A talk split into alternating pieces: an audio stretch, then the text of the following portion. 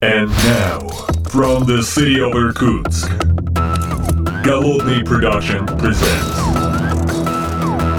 the Art of Programming Podcast. Unique, one of a kind, Siberian flavor in the world of IT.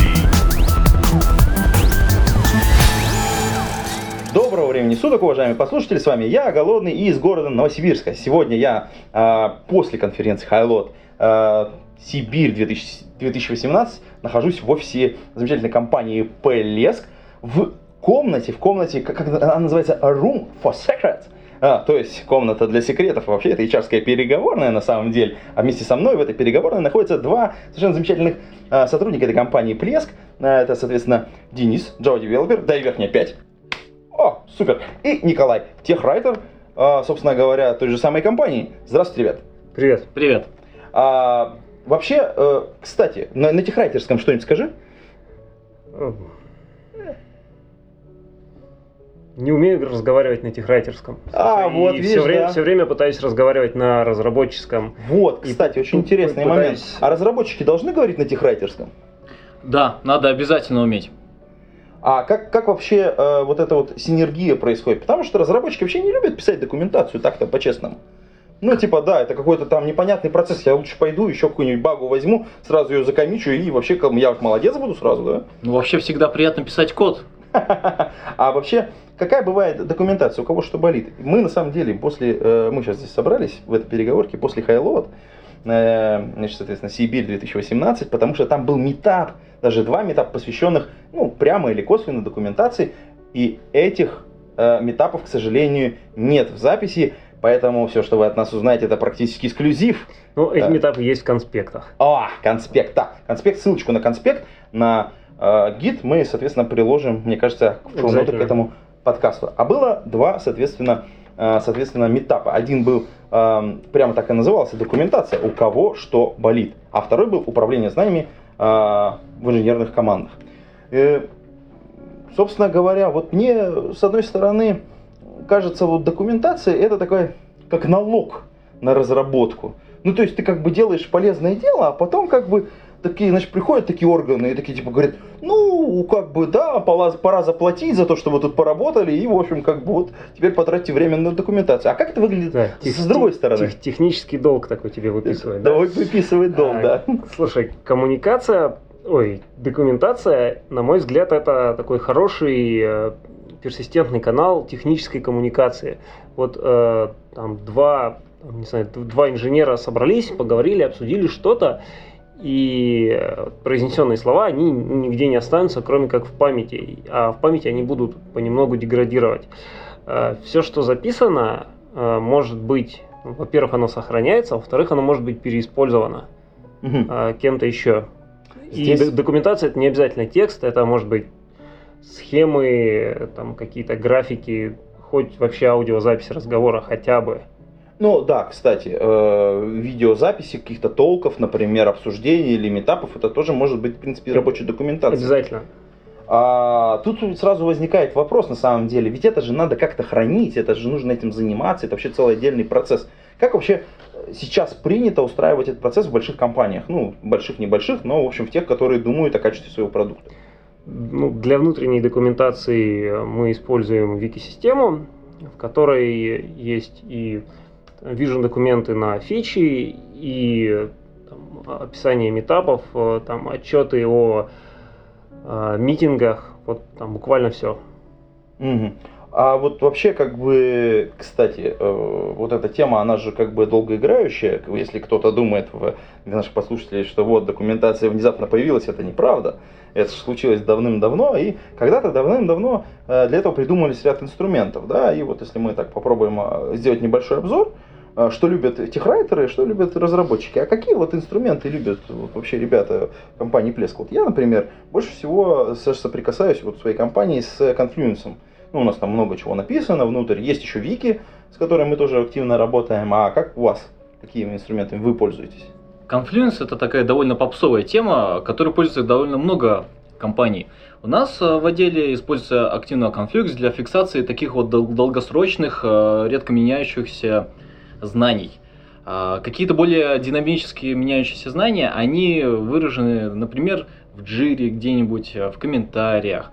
А, ну да, условно говоря, мы придумали какую-то пользовательскую историю, мы в ней, в этой в джире прямо описали, как бы, как это все должно быть сделано, соответственно, в соответствующей таске мы там описали алгоритм, как это должно быть реализовано, пока мы обсуждали, планировали, все зафиксировали прямо внутри этих тасок. Это уже вполне себе достаточный объем некоторой документации, который нужен вот в моменте, в моменте вот э, разработки.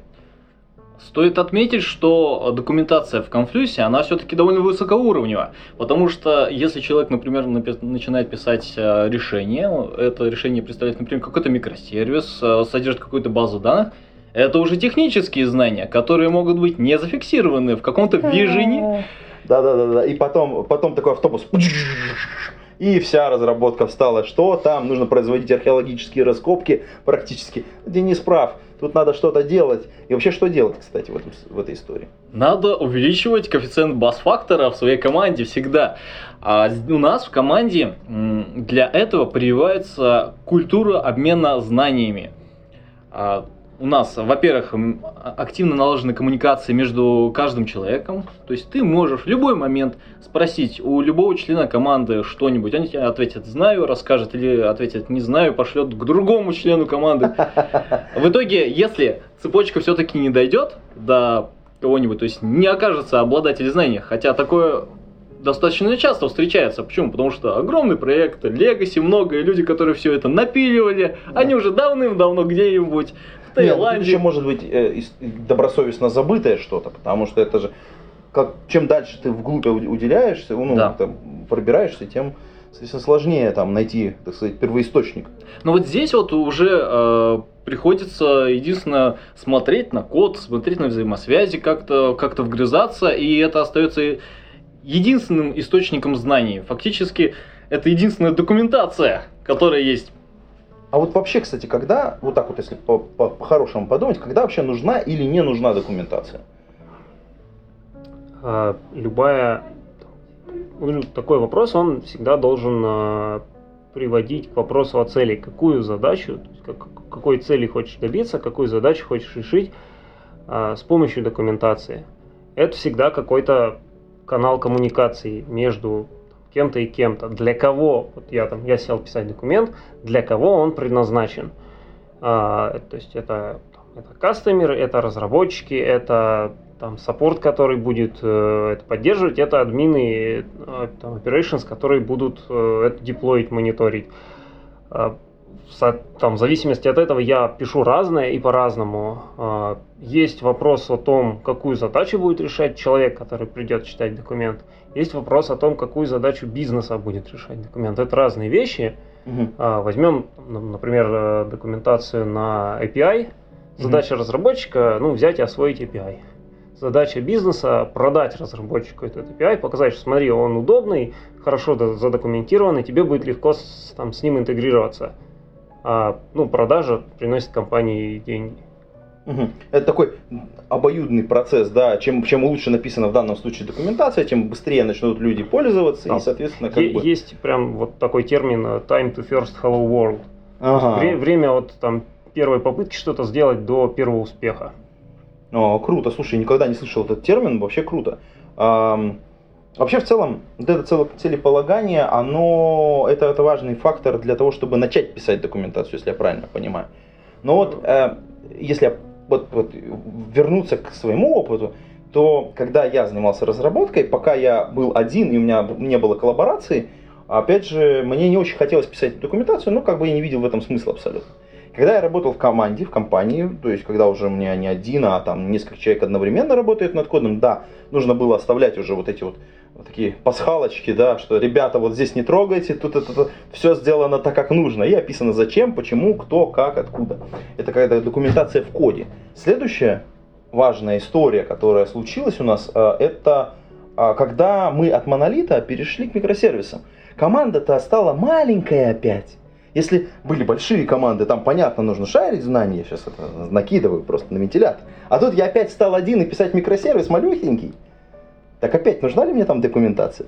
Опять же, ты находишься среди огромного болота и пытаешься какой-то свой прудик выкопать еще дополнительно к этому болоту. А в болоте там часть документирована, часть не документирована. Ты практически в дикой среде пытаешься сделать что-то, и если ты не документируешь, ты увеличиваешь энтропию в этой вселенной, ты разрушаешь этот мир, практически следующий разработчик, который придет за тобой, он не поймет твой код. Он про попросту будет хвататься за голову и драть на себе волосы под мышками. Все, Ну. тебе нужно все-таки задокументировать, чтобы зафиксировать этот элемент э, системы, какие связи он имеет, для чего, какую цель, какие задачи он решает, какие у него особенности, чтобы человек, который другой подменит тебя, ему ну, было легко а, работать с этим элементом. Иначе ты уменьшаешь коэффициент бас-фактора. Мгм, мгм.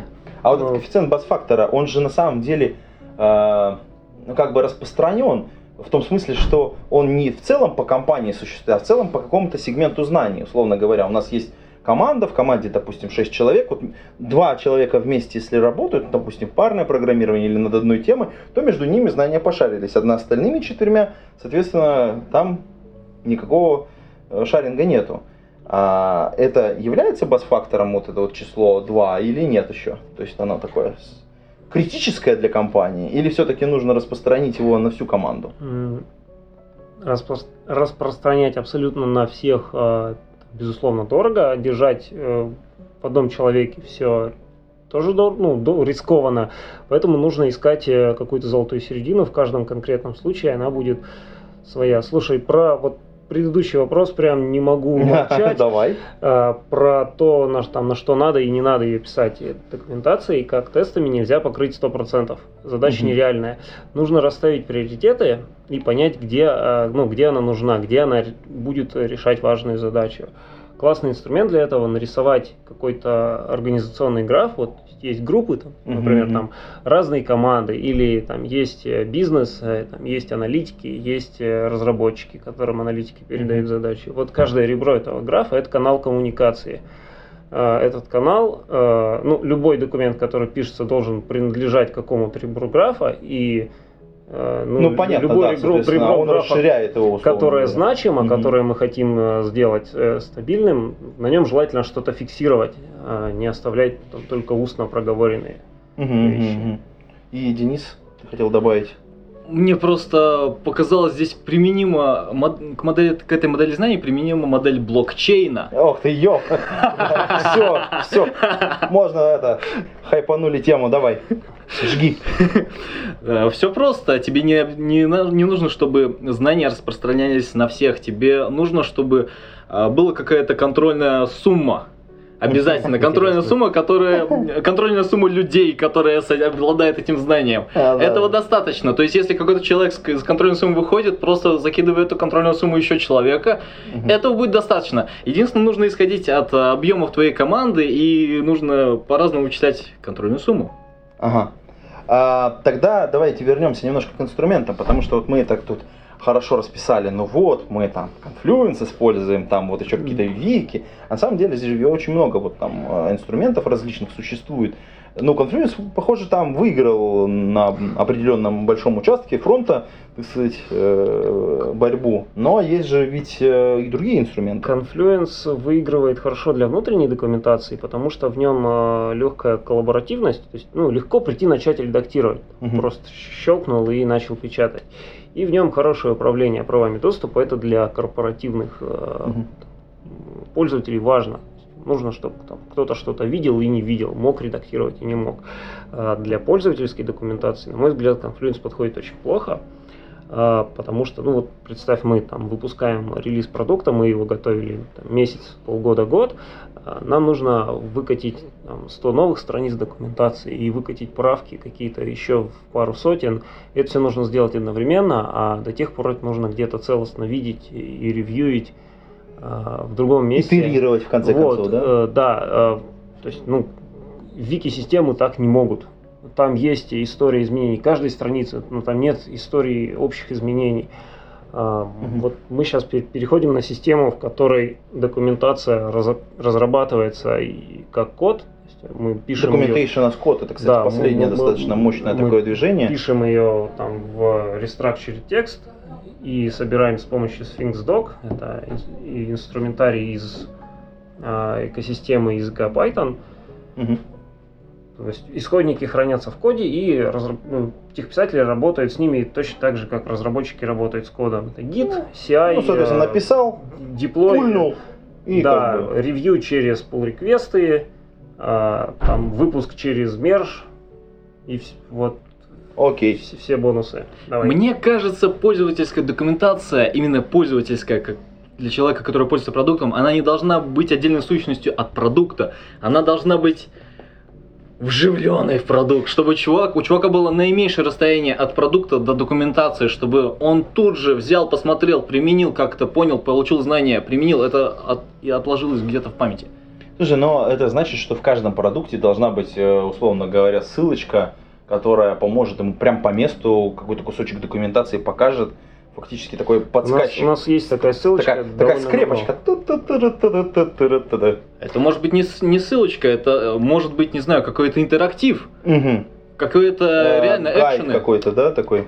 Да? Иногда встречаю в продуктах такие штуки, когда появляется новая фича, прям вот при, при новом, при первом использовании с этой фичей продукт прям тебе там обращает внимание и говорит, смотри, у нас появилась такая кнопочка, чтобы сделать тебе хорошо. Мгм. А, кроме, вот есть такая идея еще, что кроме там, хорошей документации для того, чтобы облегчить жизнь пользователю а, и помочь ему пользоваться продуктом, а, еще важны тексты в интерфейсе самом. То есть М, все, ну, то есть, что чтобы он мне видит понятно, да. э, Мгм. на кнопочках, но если широко понимать интерфейс, там, то, что он видит в сообщениях API, э, то, что он видит в, там, не знаю, Диалоговых почтовой ссылке, да.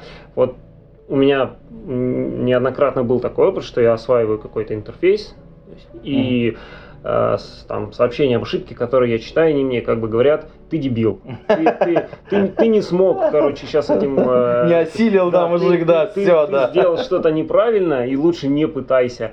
Вот такого не должно быть. Э, По-хорошему, сообщение об ошибке не должно э, Мы здесь вступили, мне кажется, вот на, на почву, на почву UI и UX битв. Ну, То есть, как это, должно да, это быть оно. а, дол- должно быть сообщение, какое оно должно, куда должно вести пользователя, должно ли оно помогать, тут же понятные кнопочки. Вместо вот это вот ошибка F91585 Blue. Что, Да. ребята, зачем вы это мне делаете больно прямо в мозг?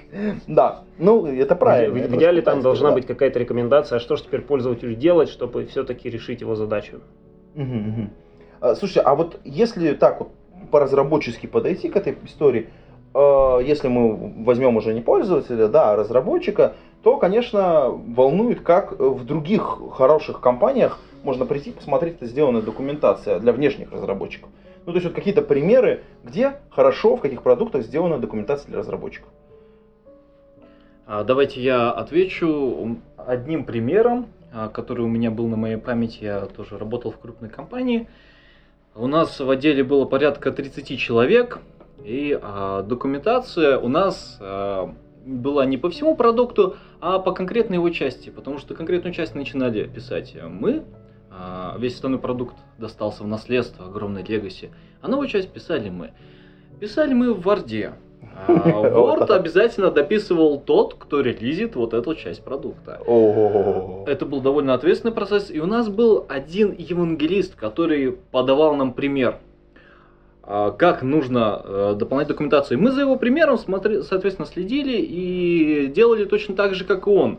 И по хорошему примеру у нас получалось в Варде держать хорошую документацию для продукта с каким-то сложным API, в котором, там, не знаю, там две сотни вызовов. А, И вполне себе это было удобоваримо, и для наших пользователей, других а, разработчиков, Мгм. это было а, приемлемо. Мгм. Они были довольны этой документацией. Но а, что тут стоит отметить? Мгм. Был, был евангелист, который подавал пример. А, Без него мы бы это не сделали. А, Во-вторых, специфика продукта и специфика потребителей продукта, то есть это был соседний отдел буквально, а, позволял а, именно вот в таком формате общаться ну, с нашими пользователями через а, Word файл. Это было нормально у нас. То есть у нас потребители буквально там 20 человек Мгм. и все. Все понятно. Слушайте, но если мы, конечно, сейчас вот говорим для подслушателей, то для них, конечно, важно посмотреть на какие-то мировые примеры. То есть мы можем вот выделить какие-нибудь там 2-3 компании, у которых с документацией для разработчиков полный порядок. Мне очень нравится документация к докеру, к облачным сервисам вроде Amazon и DigitalOcean. Я довольно много читал документацию к Ansible, и она мне помогала. Но вот когда я только начинал его осваивать, я никак не мог по, там, по этой документации начать. То есть вот Time to First Hello World меня затягивался. Да, да, ага. И мне в итоге помог, помогло видео, э, я не помню имя, Герлинг, э, это автор популярной книжки по Ansible. Просто О, мы, кстати, за- наверное, за- найдем и к- за- в шоу-ноты к этому за- подкасту добавим. добавим обязательно. Э, Записал видео там, э, с очень-очень базовыми там, вещами, и у него там такая стопочка этих малинок, и он прям, прям на них там, какие-то операции делает, и вот благодаря этому я смог. А, Про Word у меня есть такая антиистория, я категорически не рекомендую что-то документировать в Word. Э, Друг мой работал в большой финтех-компании, и однажды ему на почту пришел документ вардовский на 150 страниц, А, и в этом документе, ну, в документе была какая-то вообще каша неудобоваримая написана, и комментарий был, ну, как, типа, какого черта ты тут написал? Он вроде бы видел этот документ в первый раз, потом разобрался, оказывается, год назад он написал страничку текста и кому-то отправил. А, Документ этот мутировал, обрастал подробностями, и вот через год стал 150-страничным Франкенштейном, но имя автора осталось. Ну и с именем как будто бы осталась ответственность за все то, что там написано. Ну, это такое отдельная, отдельная, отдельная история. Кстати, вот мы сейчас обсуждали очень долго, как вообще это вот все бас-фактор, куда мы там что запишем. На самом деле в документации есть еще один очень важный момент, который мы не обсудили. А насколько долго новому разработчику войти в команду, в которой уже пишется продукт, и это то самое время онбординг? Давайте подумаем, как бы, что, чем, чем документация позволяет, помогает. И вот тут Денис, Скажу так, это зависит, во-первых, от а, самого продукта, от того, насколько он сложный, какой объем знаний должен получить э, разработчик, чтобы начать что-то делать. А, На своем примере скажу, что я пришел в команду, а у нас был огромный legacy проект, в котором там было 50 человек лет, А, и фактически это тоже было болото, в которое нужно нырнуть и исследовать. Моя первая задача была это поставить пару основных предложений у себя и написать документацию о том, как это делать. Это, мне кажется, гениально, слушай. замечательный прием а, для новичков, чтобы что-то понять. Ты не описываешь все, ты описываешь какой-то кусочек, который сам прошел, и он остается в памяти. Следующий чувак, который приходит, он проходит эту документацию, что-то еще ставит и пишет свою документацию какую-то. То есть у нас для новичков есть такое задание обязательно. Да, да, да. Напиши что-нибудь в документацию. Это очень классно. Для онбординга это прям Ну, хорошая кстати, тема. Да. кстати, да, вот эта вот история про рабочее окружение, ведь каждый разработчик, приходя на работу, он же получает голую тачку. Ему надо, в итоге ему надо вокруг сделать окружение, в котором он будет работать. Более того, не окружение для всей компании какое-то уника, а уникальное для конкретной команды, в которой он пришел работать. С теми задачами, которыми э, он столкнется именно здесь. Это очень такой сложный процесс иногда. То есть э, по компании может быть таких сетов, ну там, я не знаю, с десяток. Легко. По окружениям э, хорошая практика, которую я видел, это там, окружение для конкретного проекта, просто какие-то файлы зависимости, а если это общекомандные инструменты, то плейбук для Ansible, который вот тебе все нужное ставит и настраивает. О, это, это- очень, очень это- крутая история, да. Там как бы вместо того, чтобы писать э, по поэтапной инструкции, сделай то и сделай это, ну, проще, наверное, написать код, который это делает. Вот, Мгм. а про, про практики, адаптация сотрудников новых или адаптация сотрудника, когда он там, переходит с одного проекта на другой, это прям важный вопрос. И я вижу, что по вопросам на, на Хайлоде я вижу, что э, это тяжело, это тяжело у всех. э, все хотели бы, чтобы это происходило проще и быстрее. А, Я слышал про разные практики. Вот мне запомнилась э, интересная тема. В команде есть набор туториалов, Мгм. прям по, по пошаговой инструкции, там, как, как сд- сделать э, различные вещи, там, как законнектиться к сервису, как там, сделать какую-то форму. И когда разработчик берет неизвестную ранее для него задачу, Он идет в То туториал. есть он, да, он идет в туториал. То есть э, новый сотрудник не, не должен проходить все сразу, там, у него есть какой-то стартовый пакет, вот, там, 10-20 там, как- того, что он должен уметь сразу. А потом по мере необходимости он Добирает эти Да. истории.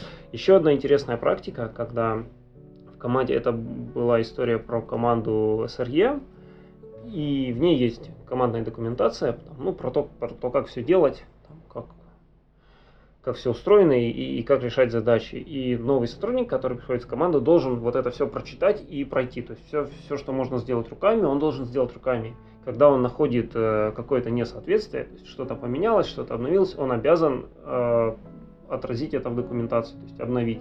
Таким образом, ребята решают сразу две задачи. Они адаптируют сотрудников и они акту- актуализируют доку командную. Мгм, мгм, мгм. Слушайте, сейчас накину вот историю. У нас есть патронский чатик, собственно говоря, где периодически обсуждаются какие-то вещи. А немножечко пересекается вот эта история с плейбуком. А, кстати, время патронов наступило.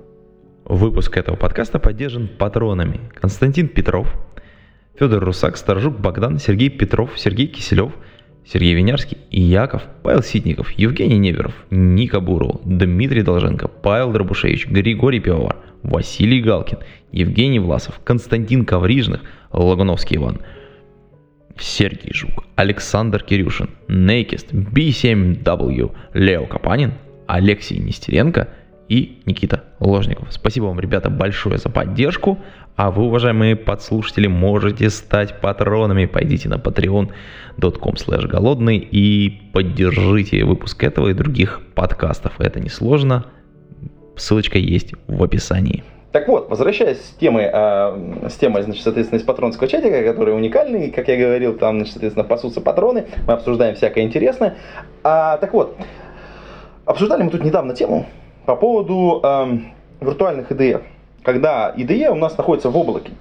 IDE вместе, соответственно, со всем тулингом находится где-то удаленно, и мы коннектимся, условно говоря, такое виртуальное рабочее место. Ты пришел, законнектился, э, поработал, и у тебя на машине, на тачке фактически кроме браузера ничего нет. Вот как вы относитесь к такой идее? Потому что вот, вот, вот эти плейбуки это как бы немножечко в ту сторону. Потому что ты пришел, запустил скрипт, у тебя все поставилось, ты поработал, запустил скрипт, у тебя все снеслось. Чистая тачка. Ну, как бы не боги горшки обжигают. То есть тот же Playbook, он тоже переедет. Переедет а в облако. все равно он будет, он останется. Просто еще дополнительно окружение рабочей тачки тоже переезжает в облако. И а это будет бо- тоже со своей спецификой, со своими косяками. С болями, А там да. Роскомнадзор нас заблокировал, и мы опять не можем работать. Ой, как замечательно Все получается. компилируется, да. Да, э, это, но за этим, мне кажется, есть какое-то будущее, что постепенно а, будет предоставляться код как сервис, рабочее место как сервис, э, просто Зарплата как сервис. зарплата как сервис. То есть ты пришел, бонусики на сайтике начисляются, такой, yes, закоммитил еще плюс бонус. Да, это что-то да, что-то будет прям. А, Кушать только надо как-нибудь, как сервис тоже. Да, да, да, просто подключимся к матрице и будем питаться энергией. Окей. Ну, кстати, вот э, как вы относитесь вообще к, к таким вот э, историям, когда у нас IDE встроено в какие-то другие платформы? То есть первыми, мне кажется, вот такие IDE-шки стали делать для, там, для форумов, потом что-то появилось для, соответственно, для гита отдельная вот эта вот штучка, где можно там по быренькому поправить какой-то код и закоммитить сразу же. А сейчас уже отдельные IDE-шки такие вебовские, прям в интернете, прям что я посмотрел, там их с десяток уже есть, э, очень даже неплохих проектов. Э, Ссылочки могу, кстати, приложить в шоу-ноты. Это момент, э, который позволит изменить э, форму нашей работы в принципе, потому что сейчас фактически вот я, как работник, зафиксирован за местом, я должен обязательно приходить каждый день. Но если мне вдруг выдадут ноутбук, то у нас в компании есть возможность там поставить себе э, VPN и из любой точки мира, буквально имея доступ к интернету, работать. А, Это, мне кажется, за этим будущее. Такое розовое будущее, такое, такое вот Все разработчики хотят ремоут. Да. Но не все, кстати. Вот я должен отметить, что есть люди, которым интереснее э, приходить в офис, потому что их по специфике, ну что-то типа, хочется иногда пообщаться с коллегами, быстро спросить, какая-то быстрая коммуникация, командный дух, вот что-то вот такое все равно присутствует у, у некоторого количества людей. Мне кажется, вот люди вот, четко вот, делятся. Вот, на... я такой, э, мне, мне не очень уютно пока в онлайновых IDE. Я пробовал э, немножко, то есть я, я могу поправить э, конфликты в, угу. там, в мерже, да, но прям писать код как, как-то мне не очень. А работа в офисе цена тем, что есть нетворкинг не по теме работы. То есть вот мы встречаемся на кухне и там за чашкой чая обсуждаем а, какие-то, ну мы можем там обсуждать работу, но это не связано с рабочими задачами. Uh-huh, А, и часто, часто в этих разговорах появляется что-то ценное. Ну вот, например, э, приехали с конференции сразу раз и рассказали всем сотрудникам, а что там было интересненького, раз зафиксировали, какая-то дока Нет, появилась. Но это мы делаем не на кухне, Денис, расскажешь? Это мы делаем обычно на таком толке, техническом толке, когда э, собираются все участники буквально и начинают обсуждать. А, обсуждать, какие доклады, ну, буквально по докладу проходятся. От каждого участника доклада э, спрашивается, что было на докладе, что было хорошо, что было плохо, рекомендуете нет. Э, стараемся как можно быстрее это прогнать, потому что вот по тому же кода фесту мы полтора часа сидели, взяли перерыв и еще полчаса досидели. Э, ну, иногда это долго, но тем не менее оно есть такой момент.